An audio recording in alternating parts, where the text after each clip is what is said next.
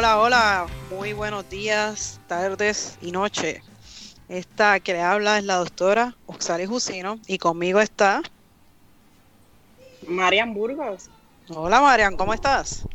Bien, gracias. ¿Y tú? Bien, bien, estoy aquí, fíjate, un poco eh, molesta y, y, bueno, no voy a decir coraje porque es redundante, pero estoy molesta. Ajá, cuéntame de eso.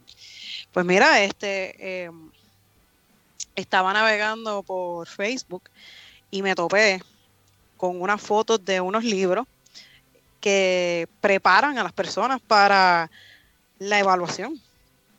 Sí, lo vi, estuvimos hablando de eso un poquito y, y queríamos traerle a los podcast escuchas que, qué está pasando con esto. Antes de continuar con el tema, porque el tema es súper importante, quiero decirle a los podcast escuchas que todavía estamos remotos, todavía está la pandemia. Este, así que gracias por su empatía, su paciencia. Y se escuchan a Debbie por ahí, que es la hija de Jusino. Recuerden que, estamos remotos, así que esas interrupciones son sumamente normales. Vamos a tratar hasta de que no pasen, pero si de casualidad escuchan algo raro, pues es eso. O los carros o algo así. Las cosas que pasan, ¿verdad? En este mundo de la vida remota y de distanciamiento físico, físico, perdón, porque no debe ser social. Exacto, sí, porque nos socializamos todo el tiempo. Y volviendo entonces ahora al tema de los libros, lo vi en Facebook, eh, te estaba comentando de eso, me impresionó eh, un montón y quería saber tu opinión y tu impresión de cuando viste los libros, además de que te molestaste. No, definitivamente me primero no entendía porque recuerdo que tú me enviaste la foto, pero no el no el post completo, ¿verdad? Cuando entro al lugar que me indicas, pues obviamente me quedo en shock, porque primero como que no entendía mucho, ¿verdad? La foto y, y qué era lo que, lo que me querías decir. Pero cuando entro y empiezo a leer y voy al website de los, de los libros, porque entré a mirar, me quedé en shock, me quedé en shock. Yo no podía ni creer que eso existiera. O sea, hay una compañía en Estados Unidos que se dedica literalmente a dar tutorías y a preparar a niños para los exam para las pruebas de IQ. Y, y es como tú me decías, que, que sacan, ¿verdad? Con eso. Pero hay ganancias secundarias, claro, está.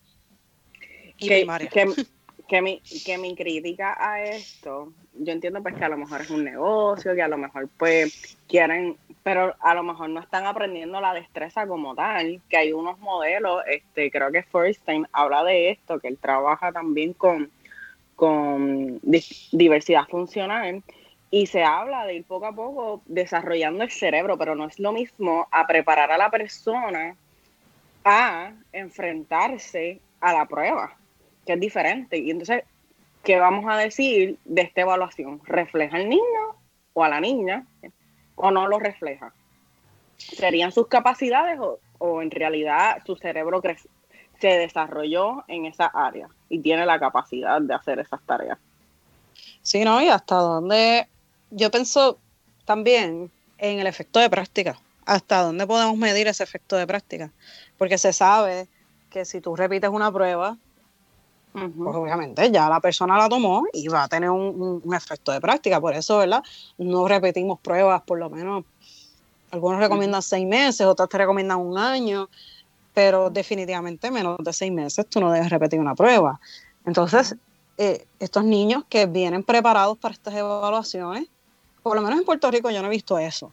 Eh, y de verdad que si, si alguien sabe sobre algún servicio así, pues debe decirlo, ¿verdad? Debe uh -huh. anunciarlo. Eh, entiendo que puede ser legal, pero ético no es. Y, y es interesante no porque...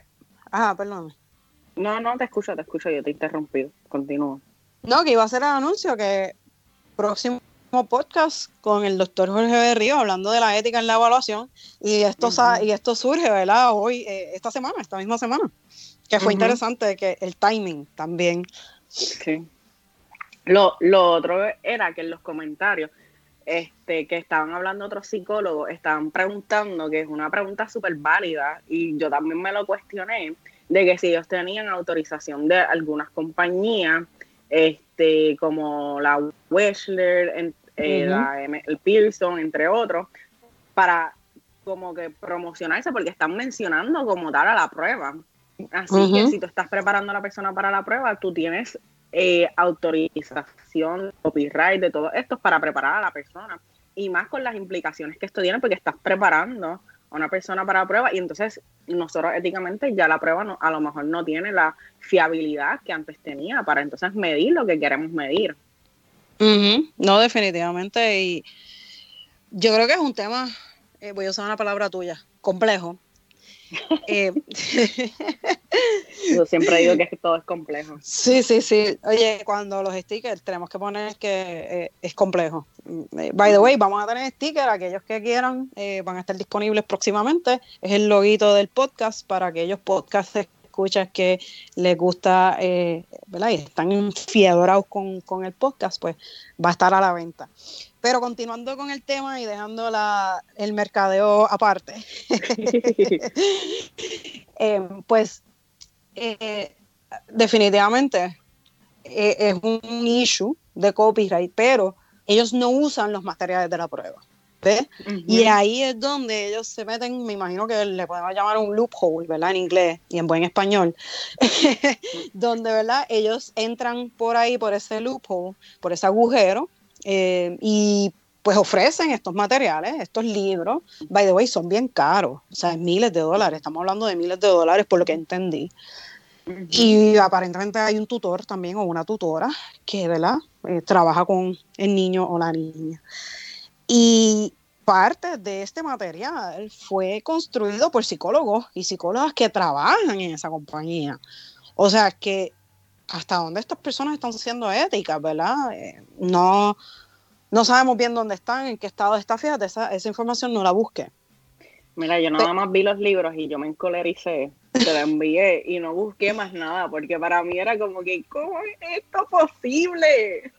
No, no, yo me metí, yo leí los comentarios, yo entré al website, eh, yo hice un montón de cosas que, by the no vamos a auspiciar, ni siquiera vamos a decir el nombre, porque, pues, ¿verdad? No creo que, que, estemos para eso, eh, no queremos darle auspicio a esas personas, pero eh, creo que también va un poquito con un post que hicimos eh, los otros días, y digo hicimos porque yo creo que fuiste parte de eso, donde hablábamos o se planteaba que una de las búsquedas más populares en las redes es, ¿verdad? Cómo pasar una evaluación, ¿verdad? Exacto. Así que me imagino que estas personas pues están llegando a ese website en parte por esa búsqueda en internet. No sé qué piensas tú. Pues, ¿verdad? Esto es algo que la doctora Cifra, que en paz descanse, este, nos inculcó a nosotros en la clase de Roger, este, que era y preguntarle a la persona cuando llega, ¿qué tú sabes sobre Roger? Porque, ¿verdad? Algo que, ¿verdad? Próximamente viene es la entrevista de Roger, que está... ¿Con quién? Con la doctora Jusino. ¿Qué es esa? Mi tía. Ay, no le evitemos más. Este, pero volviendo. Vamos a reírnos un ratito, ¿verdad? Esto es cómico. Este, que estoy empujando para esa entrevista. Y para otras cosas más, no se preocupen. Pero volviendo al tema serio. Este, como dice nuestro productor, que nuestro Sí, sí, ya, ya nos están regañando, sí, ya nos están regañando rápido. Este, parte de, de lo que la doctora Cifra nos había este, inculcado era que preguntáramos sobre qué tú sabes sobre Roger. Y yo pienso que ahora, en estos momentos, tenemos que ampliar esa pregunta. ¿Qué tú sabes sobre esta evaluación? ¿Qué tú sabes sobre, sobre este tipo de prueba? ¿Has tenido eh, algún, algún acercamiento? ¿Tú estuviste evaluando eh, o fuiste evaluado recientemente? Etcétera, para conocer dónde estamos eh, en dónde estamos parados con la, con la evaluación y de ahí tomar decisiones a cómo enfrentarnos a la prueba. Porque las pruebas tienen sus diferencias. Y si alguien, pues recientemente, como tú dices, seis meses, hace un año o hace dos, este, tuvieron una evaluación en la Wechsler, pues entonces vamos a la próxima prueba que pueda estar disponible para entonces medir IQ. Y ahí nosotros vamos contrarrestando, a, eh, ¿verdad? La preparación que se tiene ante la prueba, ¿verdad? Pienso yo, no soy experta en el área, pero esa es mi, mi opinión.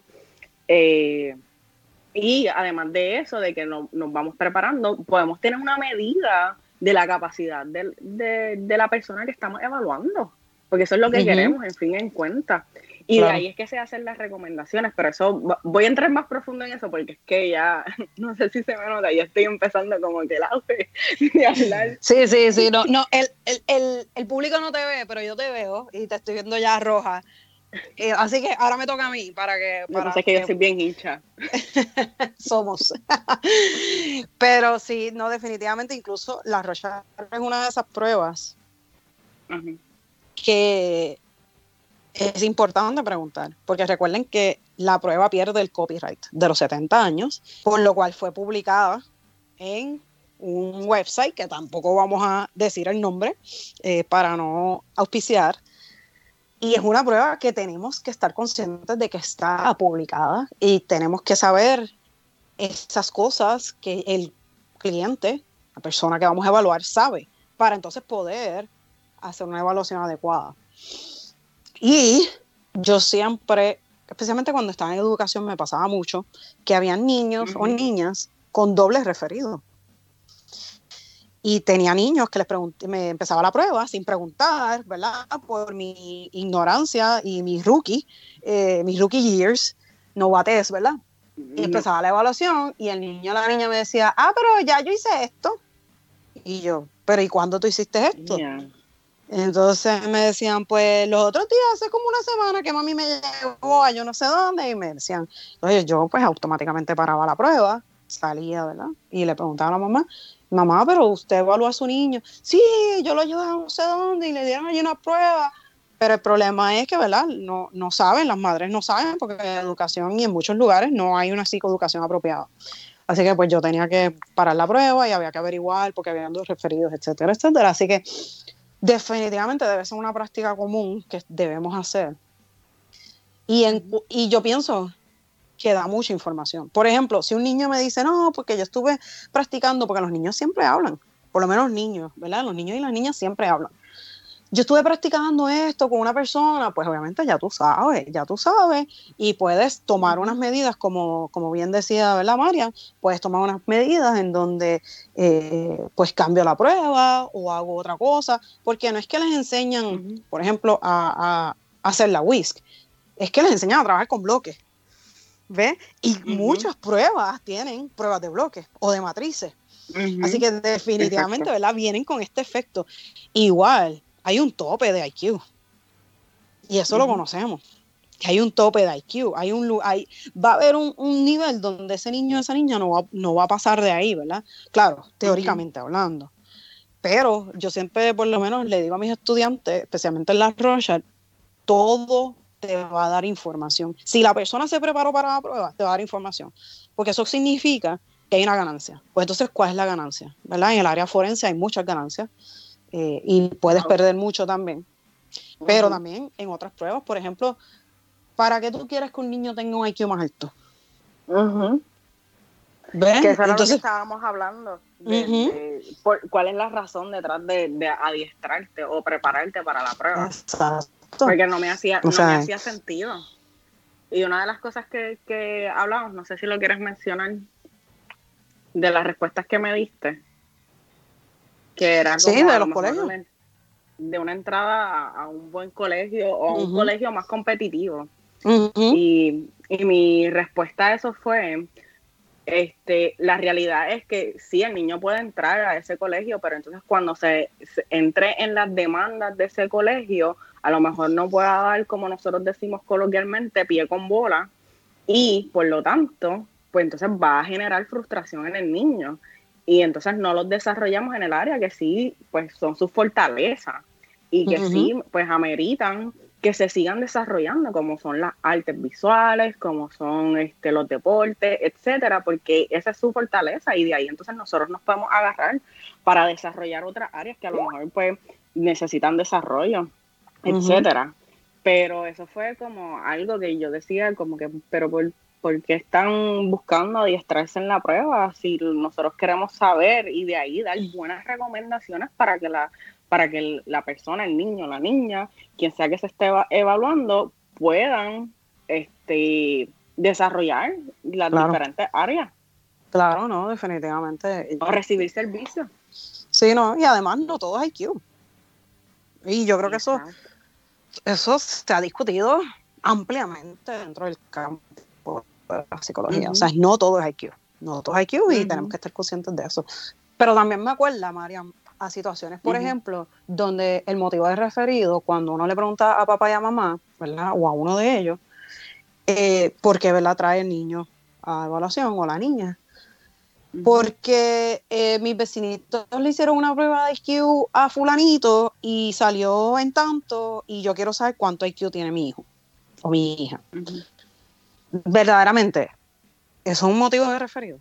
Eso es una, eso es una razón para hacer una evaluación completa a un niño o una niña. Yo, y yo lo cuestiono. Claro. Porque está bien que, ok, quieres conocer, pero más allá, ¿qué significa hacer IQ además de, porque estás comparándolo con una persona y aquí nos vamos a terapia. O sea, la, y esto lo estábamos hablando tan recientemente como ahorita, que la comparación la, la normalizamos, pero es, y es parte de una etapa de desarrollo, pero entonces nosotros como, como padres, ¿verdad? Este, yo no tengo hijos, pero eh, la doctora Jusino sí, vemos estas áreas donde pues sí te vas a comparar, pero tú eres bueno en algo. Y tú te vas a desarrollar en eso, no te tienes que comparar con otras personas, es tu propio progreso, es tu propio desarrollo. Y empezar a inculcarle eso, eso a, los, a los niños es bien importante. Y lo otro que estábamos hablando era este el, el issue de que no todo es IQ. Así que si quieres saber el IQ, más allá de eso, eh, saber dónde mi niño necesita destreza, o por lo menos eso es lo que yo le digo a mis papás, dónde mi niño necesita eh, recomendaciones, dónde yo lo puedo ayudar, cómo yo lo puedo ayudar, más allá de saber un número, que las personas no son números. Esa es la realidad. Las no, definitivo. No, definitivamente. Somos más con no, no, pero es cierto, es cierto. Y, y cualquier universitario te puede decir que es más que un número. No sé si te ha pasado, ¿verdad? Que en la universidad somos, ¿verdad? 80202 y por ahí para abajo. 022. Y en la UPIS, 80108. Sí, pero yo soy UPR Mayagüez, o sea, solo los más duros pueden, ¿me entiendes? 801 es la que hay. Bueno, no, vamos a entrar ese tema, ese es mi alma madre. alma mater colegial. Pero definitivamente eh, es un tema que yo creo que es bien abarcador, que se da mucho en redes sociales. Incluso en estos días vimos hasta alguien que estaba pidiendo emails para enviar el manual de la WISC en PDF. Y el revuelo, el revuelo que eso causó. Borraron el post. Sí, lo terminaron borrando porque hubo varias personas, incluyéndome, que le escribieron a la persona. Pero la persona no es ni de Puerto Rico. Y entonces, ¿verdad? Volvemos a plantear esto. Mm, ¿Hasta dónde, verdad? Tenemos potestad sobre otras personas que no están en Puerto Rico, que están posteando cosas en páginas de Puerto Rico y que las personas y con esos posts. Pero nada, ¿verdad? Eh, son cosas que vamos a, dejar planteadas y les exhortamos a que vean, o que escuchen más bien, la entrevista con el doctor Berrío el próximo podcast. Marian, cuéntame es un punto entonces. De reflexión, es un punto de reflexión que nos vamos a mover también otro punto de reflexión con la evaluación neuropsicológica. eso es lo que quería que me contara. Eh, esa entrevista, ¿qué piensas o qué sientes? Yo, en verdad, yo siento mucha ambigüedad, tengo muchas emociones complejas juntas, porque en realidad el tema es súper interesante y nosotros, ¿verdad? Debemos de, por lo, por lo menos para mí, tener un conocimiento básico de lo que es una prueba neuropsicológica, las complejidades que hay detrás de la prueba, etcétera. Pero como dice la doctora Pérez, tú tienes que tener pasión por el tema, tú tienes que adentrarte, especializarte, estudiar más allá y la realidad es que no es para todo el mundo. Y yo mm. soy parte de ese no para todo el mundo. Yo pienso que es importante tener esa, esa conversación, esa introspección contigo mismo y pensar si de verdad te gusta o si lo estás haciendo por otras razones. Porque definitivamente es algo que no es para todos. Es como la evaluación de la personalidad. No todo el mundo puede hacerlo. Porque, oye, la rocha no es para todo el mundo. Incluso yo le decía a, mí, a un grupo de estudiantes, yo le decía, mira, yo amo esta prueba, me fascina esta prueba. Eh, obviamente todavía estoy aprendiendo de la prueba porque es una prueba que tú todos los días aprendes de ella, pero yo no se la doy a todo el mundo. Porque, ¿verdad? Es algo que, es específico para unas cosas y hay personas que simplemente lo que hacen es construir una batería y la siguen dando constantemente, constantemente la misma batería sin importar el motivo referido. Así que definitivamente son cosas que tenemos que pensar para poder hacerlas bien, porque si no, vamos a ser infelices también. Sí, no, yo sé que a lo mejor en Estados Unidos y aquí en Puerto Rico tenemos como que la conversación de que, ah, las pruebas son los que dejan dinero, terapia no deja dinero. Ese, Esa ha sido la conversación desde que yo entré en el doctorado y a mí me encanta la terapia. Dije, mira, ¿sabes qué? Que se chave, yo quiero dar terapia, sí voy a evaluar, pero que mi, mi fuerte o mi área de interés mayormente es dar terapia. Y si no hago dinero haciendo terapia, pues buscaré hacer evaluaciones, pero yo quiero dar terapia, esa es la realidad. Pero mira, y si no me y si lo estoy haciendo por dinero, por, por evaluación o por, por tener, yo tengo que tener éticamente la responsabilidad de hacer un insight o de evaluarme y decir esto me gusta, esto no me gusta, esto es una carga para mí, lo estoy haciendo éticamente, no lo estoy haciendo éticamente y si algo no me gusta, yo no sé, yo, yo evito lo que no me gusta algunas veces, como puede tener mucha gente, o a lo mejor pues no le doy el mismo empeño o no busco más información. Igual en la tesis y en la disertación, ¿qué te dice? Busca algo que te guste, porque que te guste. tanto claro. tema. Claro, te vas a cansar de leerlo. Exacto. Y para hacer evaluaciones éticamente correctas, que fue parte de verdad de otra conversación que tuvimos, fue que tenemos que buscar más allá. Y cuando estaba ah, eh, consultándote sobre un caso con autorización de mi supervisora, ¿qué hiciste? Me diste literatura y son cosas, ¿verdad? Este, que es parte de, si a mí no me gusta el tema, yo no voy a leer los artículos por más que me los dé. Sí, sí, no, no, definitivamente. Pero fíjate que es importante lo que, lo que dices. Tu fuerte y lo que te gusta es la terapia. Pero si vas a evaluar, aprendiste a hacerlo de una manera correcta y lo vas a hacer de la manera correcta, ¿verdad? Eh, y no queremos, aquí no estamos para tirarle a nadie. La realidad esto es un, ¿verdad? Un, como tú dijiste, planteando una reflexión para que todos nosotros hagamos esta reflexión porque yo la hago también. Incluso yo estuve un tiempo sin evaluar ahora, durante la pandemia, me dediqué más a investigar el tema ¿verdad? de la evaluación remota que no hemos hablado. Y pienso que le tomé más pasión a la evaluación debido a ese, a ese stop, vamos a decir hiatus o sabática, mini sabática. Em, pero las circunstancias para mí no eran las mejores para estar evaluando. Ahora estoy retomándolo, estoy haciéndolo de manera remota, estoy aprendiendo muchísimo eh, y estoy bien emocionada de las cosas que estoy haciendo. Porque tuve que tener ese, ese stop y volver a tomarle, ¿verdad? Eh, la pasión. Digo, nunca he perdido la pasión, pero, ¿verdad? Para poder nuevamente disfrutarlo. Es que a veces hay que desconectarnos, esa es la realidad, y cuidarnos. A veces no es, que perdamos la pasión, es que a veces necesitamos recargarnos, pero ese es otro tema, otro tema. Sí, sí, sí, Eso, no, no, y autocuidado ante todo, esa es la realidad, esa es la realidad de todo esto. Y me a mí me gustó la entrevista, fue como bien amena, obviamente, eh, ¿verdad? La doctora Pérez es mi compañera de trabajo y, tenemos contacto, ¿verdad? Todo el tiempo, así que no es muy difícil tener una conversación eh, con ella.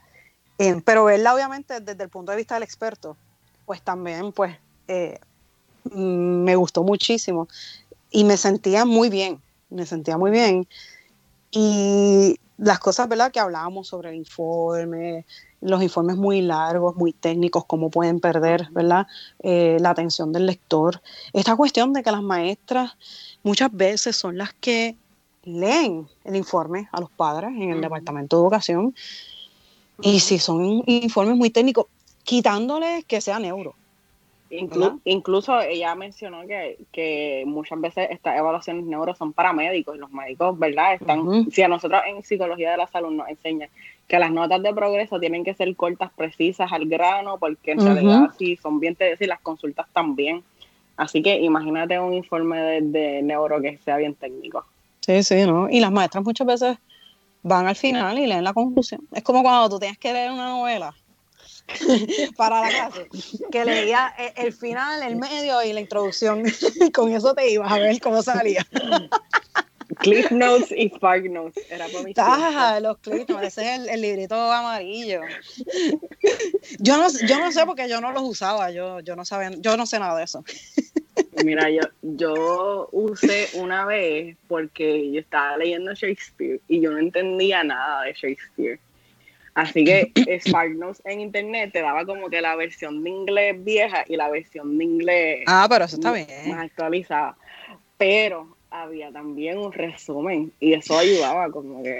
No ayudaba, Pero a mí me gusta leer, a mí me gusta leer, así que yo leía los libros completos. Ayudaba, ayudaba, claro, siempre, siempre uno puede ayudar. Ahora, como dijimos, no es bueno hacer trampa. Por favor, acuérdense de eso. No es lo mismo, no es lo mismo tener un resumen que leer en realidad todo. Esa es la realidad. definitivamente, definitivamente. Por eso hay que leer los informes correctos, completos, pero tenemos que volvernos artistas. ¿Te acuerdas una vez que te dije que hacer un informe era como una obra de arte? Algo similar. Sí. Sí, porque la realidad es que te tienes que volver artista, tienes que volver artista. Eh, nos convertimos en, escritores, eh, poniendo las cosas, ¿verdad? No en un, en un lenguaje bien poético, tampoco así, pero... Ahí bien novelista. Me acuerdo la, la, novela Yuyo que tenía como dos páginas completas de solamente de descripciones.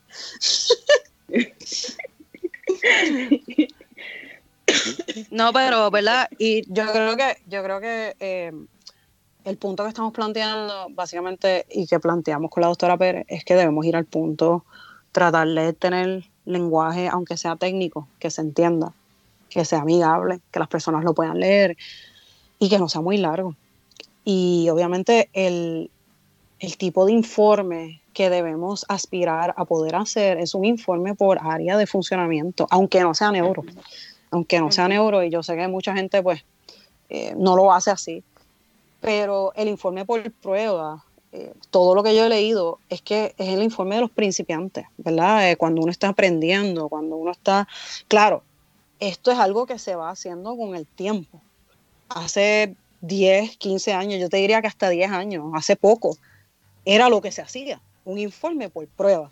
Y esto ha ido evolucionando, ¿verdad? A informes por área de funcionamiento y hay otros tipos de informes incluso eh, que son aún más especializados y acortan muchísimo porque tú lo que quieres es, mira, este es el motivo de referido, yo quiero contestar esa pregunta y lo voy a hacer de esta manera. Di estas pruebas y, ¿verdad? Tuve estos resultados. Eh, pero sí, ¿verdad? Poco a poco ir madurando nosotros mismos nuestro, nuestro propio estilo de, escritura. Y, oye, yo te soy sincera, a veces yo hago informes todavía por prueba, porque todo depende de lo que, de lo que esté buscando y, de lo, y el motivo referido. Y quién está buscándolo también, porque si es un referido del Departamento de Educación o si es un referido del tribunal o etcétera, pues eso también cambia el estilo. Y hay artículos de eso, hay artículos a los estudiantes que nos escuchan y a los profesionales que nos escuchan y a lo mejor esta es la quizás a lo mejor la primera o a lo mejor no recuerdan haber escuchado esto, sepan que hay artículos y que pueden leer sobre, sobre los distintos tipos de estilos del informe. Hay libros completos que después con el tiempo si quieren me escriben y podemos intercambiar, pero hay libros completos de report writing de neuropsicología, de personalidad, de Rorschach. Hay libros completos de cómo redactar la Rorschach eh, o, un, informe que incluya a Rorschach.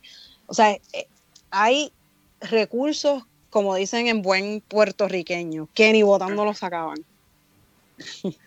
Sí, sí, por eso. Este, y parte de verdad es adentrarnos al tema y conocer este y conocer más sobre cómo podemos seguir desarrollando. Y algo, ¿verdad? Que, que también trae, nosotros grabamos este episodio después que grabamos el de, el de Berrío, así que Berríos también habla de, de, ay Dios mío, se me fue, de qué debe de incluir un informe y qué es más o menos éticamente lo que se espera que tenga ese informe. Así que como que combinar esas dos con, con lo ético y hacia dónde debemos movernos, para mí es algo bien, bien importante.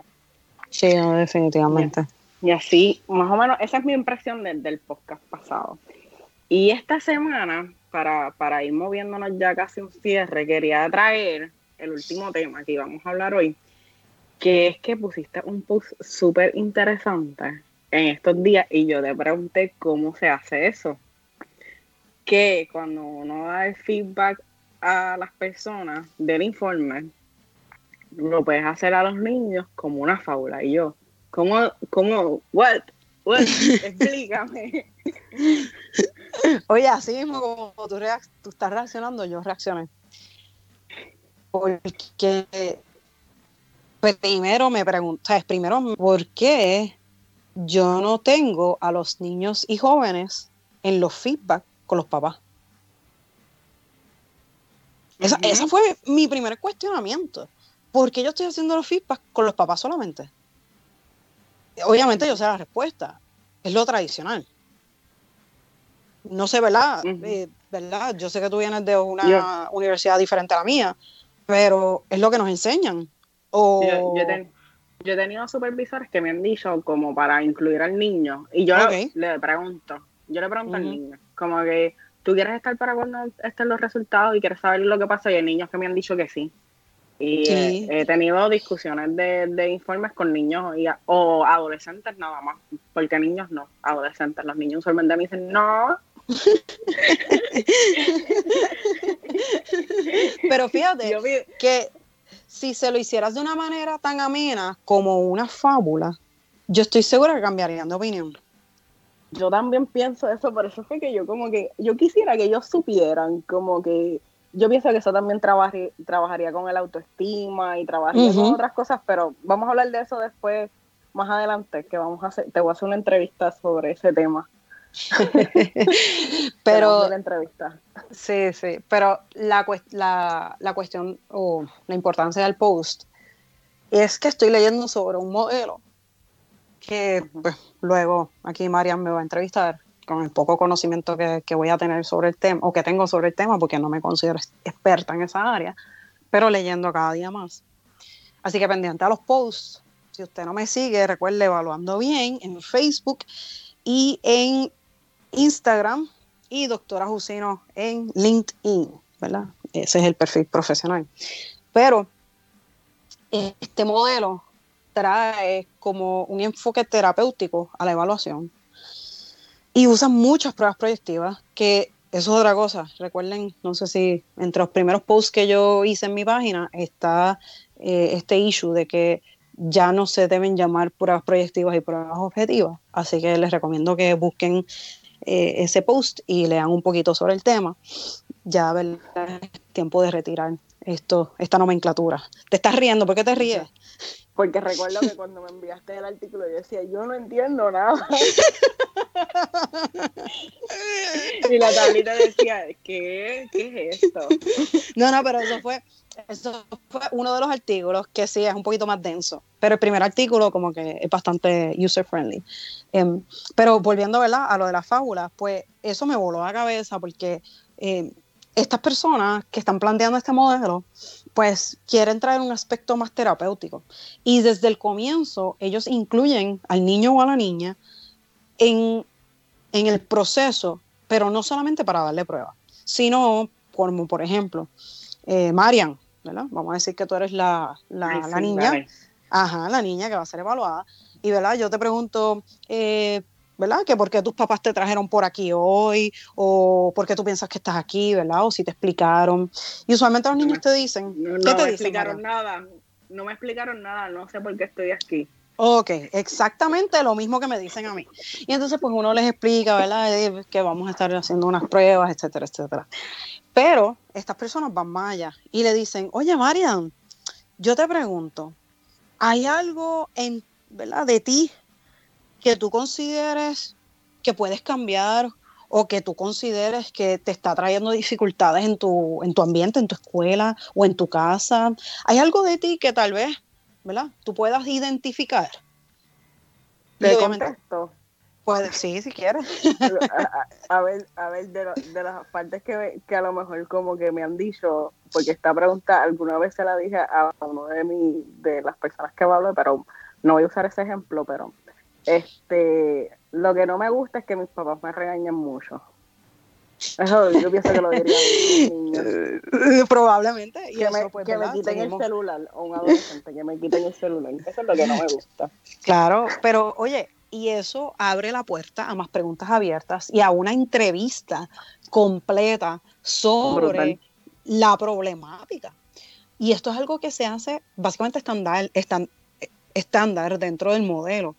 Y entonces tú le planteas al niño, a la niña, al adolescente o al adolescente, ¿qué tú piensas que está provocando eso? Y ahí tú empiezas a trabajar con tus hipótesis. O sea, ya tienes las preguntas de investigación y ya tienes la hipótesis de la investigación. Y tú ni siquiera has dado una sola prueba. Brutal, por encima de los gandules, como yo digo. Estás esperando tu respuesta, por eso como que hice silencio. es que de ahí tanta información y como tú dices, y también dice el doctor Berrío, como darle crédito, no has dado ni una prueba y ya tienes un montón de información eh, que no es, no es cuantitativa, pero es cualitativa y dice un montón. Claro, y muchas veces tú compruebas la hipótesis, ¿verdad? Y, recuerda, esto también es otro post. Eh, la evaluación es un proceso de investigación completo. Exacto. Con revisión de literatura, con preguntas de investigación, con hipótesis. O sea, si hay alguien que debería gustarle más la, la, evaluación, son los PhD. Digo, yo no soy PhD, tú tampoco, pero, ¿verdad? Es un proceso completo de investigación sin IRB. Bueno, IRB pueden ser los padres. Pero, me gustan las series de, de detective, así que Sí, sí, sí, exacto. Sí, Team House, ¿te acuerdas? Team House. este, Algo que, que Alexandra y a mí nos unía muchísimo, Team House. Pero eh, estas personas pues trabajan así y ya al final pues hacen un feedback con los padres y entonces con el niño o la niña tienen una sesión especial para, ¿verdad? Para explicarle los resultados al niño o a la niña desde, o sea, a su nivel de desarrollo. Y muchas de las cosas que usan para hacer esas fábulas son material que el niño o la niña trajo en las pruebas proyectivas. Oh, yo, yo, quiero tener como un adiestramiento de esto. o sea, eh, o un taller básico, algo, algo, porque sí, es, tan profundo. El podcast no da para esto. No, no, no, no. Y, y, obviamente ya nos están diciendo que se nos está acabando el tiempo, pero o sea, mind blown, ¿ok? Sí, y, y si pudieran vernos, sí, y si pudieran vernos, estamos haciéndonos así en la cabeza, como que, ¿verdad? Eh, completamente completamente. Sí, Yo, ¿verdad? Yo pienso que algo que nos, nos debemos de mover también, dependiendo del referido, claro está, pero muchas veces, este, como yo di, como dije anteriormente, esto también provee el espacio para este, fomentar autoestima o, o manejar un poco, ¿verdad? Esos aspectos y traer de por sí un, un ente, un componente este, de, self, como del yo. no, de, de cuando el empoderamiento del mismo niño, de que yo ah, puedo resolver y de que yo tengo las capacidades, etcétera, y, entenderlo, ir poco a poco entendiéndolo a sus capacidades. Así que pienso que eso va a ir poco a poco desarrollando otras facetas también en los niños. Así que me gusta mucho esta, esta parte. Además es un proceso, perdón, es un proceso psicoeducativo que crea introspección en el niño o la niña. Exacto. Creo que eso es lo que querías decir. Sin palabras más lindas. Es que yo estaba diciéndole, yo quiero que ustedes sepan que a veces, ¿verdad? Nosotros tenemos aquí como que algo cuadrado, pero muchas veces pues salen cosas espontáneas y mi mente está como que corriendo y está tratando de hacerle sentido a lo que está pensando y va muy rápido y el que hablo pues me darle un poquito y me ven como que eh, este uh, uh, uh, sí, sí, eh, no el disclaimer el disclaimer es claro, o sea, yo le hablo a Marian sobre algunos temas que vamos a tocar. Ella hace preguntas, pero no sabe cuál va a ser la respuesta de las mismas. Así que Marian literalmente está, eh, ¿cómo se dice? Reaccionando en el momento. Como ustedes están también reaccionando ahora que están escuchando esto. Le voy a decir otra cosa. Esto es orgánico. Mira qué lindo se escucha. Ok, explica. Fue orgánico, o sea, como que no le echamos químico, no le echamos nada. Esto es como que una reacción orgánica, espontánea, natural. Digo, igual no es que Marian está completamente perdida en el tema, porque ella sabe más o menos por encima, pero la profundidad yo se la dejo para que reaccione en vivo. la complejidad, palabra de Marian. Vamos a poner segmento, palabras de Marian, completo, orgánico, por encima de los gandules. Es para que se rían. Sí, no, no. Pero nada, ¿verdad? Ya estamos, ya estamos que a final del camino, ya se nos está acabando el tiempo. Pero no queremos irnos sin antes, ¿verdad? Darle las gracias a nuestro productor, Edwin Jusino. El mejor. Sí, sí, ahora es que van los aplausos, señor productor. y entonces, ¿verdad? Lo pueden buscar en las redes sociales, eh, ¿verdad?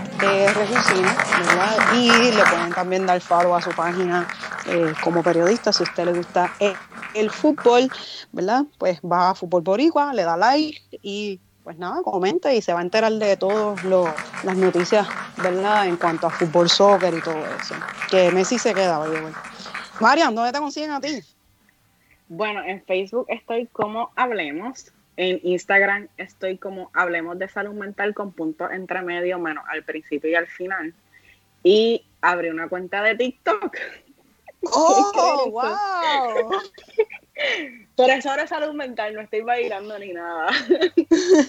no, no, y la realidad es que, sí, no, y oye, de, síganla, porque de verdad tienen muchas ideas muy creativas.